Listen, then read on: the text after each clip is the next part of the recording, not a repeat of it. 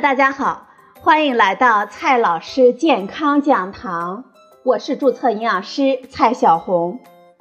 今天呢，蔡老师继续和朋友们讲营养、聊健康。今天我们聊的话题是核桃的营养价值。核桃在我国的种植呢，已经有两千多年的历史了。这两千多年里，中国人不止将核桃烹饪于各种美味佳肴，还玩出了花样。比如说文玩、核雕，可以说这核桃入得了厨房，出得了厅堂。直到现在，我们还在探索这小小核桃的奥秘。近日。权威医学期刊《美国心脏病学杂志》上的一项研究发现，我们每天吃三十克到六十克的核桃，大约是一个中等大小的核桃，果仁呢大约重六克，就能够显著的降低我们炎症，预防心血管疾病。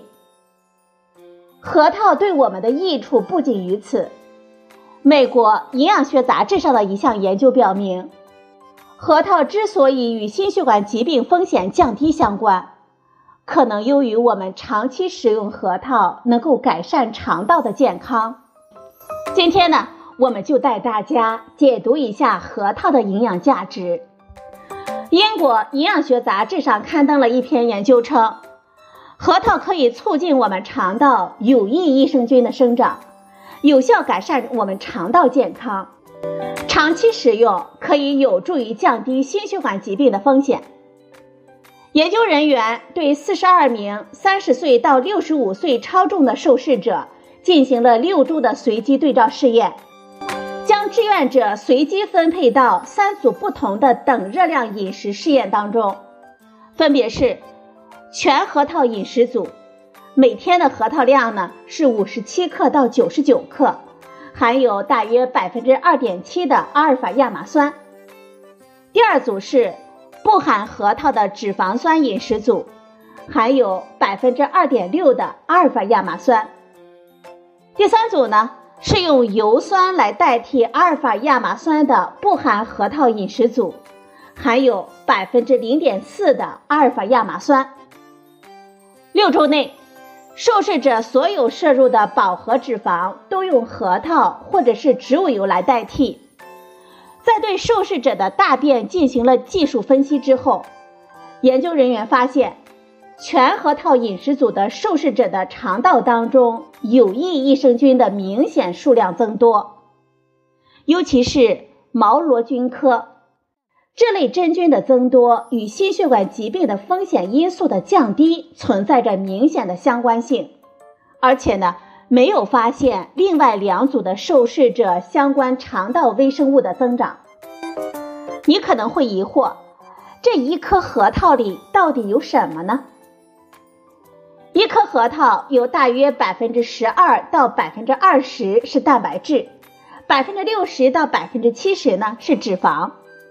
核桃富含维生素 E、多酚等抗氧化物质，以及钙、镁、钾、铁等矿物质。核桃的欧米伽三脂肪酸的比例也是很高的，十克的核桃仁中大约含有七百毫克的欧米伽三脂肪酸。欧米伽三脂肪酸对我们健康有多种好处，其所产生的衍生物具有降低血压。炎症反应和血液凝固性等作用，有益于我们预防心血管疾病。根据国际脂肪酸和脂类研究会的推荐，我们成年人每天应该摄入五百毫克的欧米伽三脂肪酸。中国居民膳食指南二零一六中建议，每天两个核桃就能够补充我们人体所需要的欧米伽三脂肪酸了。很多人的印象当中，这核桃呢具有补脑的功效，这种说法有科学依据吗？多项研究支持，增加坚果类食物的摄入，特别是核桃，能够改善我们中老年人的认知能力。因为核桃里的阿尔法亚麻酸呢，能够在我们人体内被转化为 DHA，这个成分呢，有促进我们幼儿大脑发育、延缓老年人大脑衰老的作用。从这个角度来说，说核桃补脑也是有物质基础的。核桃是坚果类中抗氧化能力最强的一个品种。除了果仁中的维生素 E 之外，核桃仁外面包裹的那层褐色的皮还富含多酚类的物质。我们的大脑组织对氧化损伤非常的敏感，摄入充足的抗氧化物质是必要的。不过，这些营养成分不是核桃所独有的，其他的食物。像坚果、蔬菜、水果等等也富含抗氧化物质。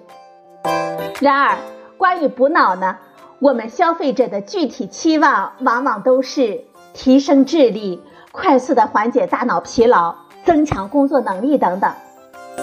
在这一点上，非常的可惜，没有任何的食物能够达到我们吃了马上就可以。反应快了，记忆力好了，这智力呢蹭蹭的往上跑的效果。核桃这么好，我们怎么吃才最健康呢？虽然不能达到我们对补脑的期待，但是核桃所富含对我们人体有益的营养物质，我们每天少量的吃一点，是最简单、低成本的自我保健干预的最好的措施。这核桃呢，最好是现开现吃。打开的核桃仁儿会增加其与氧气接触的机会，从而促进氧化变质。如果没有阴凉干燥的环境存放核桃，我们可以一次性的取出果仁，然后呢，用保鲜袋密封之后放入冰箱冷冻保存。核桃的选择尽量选择原味的，或者是清烤的。不加盐，不加糖，不用油炸或者是过度烤制。一百二十摄氏度以上的加热，这温度越高，时间越长，产生的促盐物质就会越多。核桃仁的皮越涩越营养。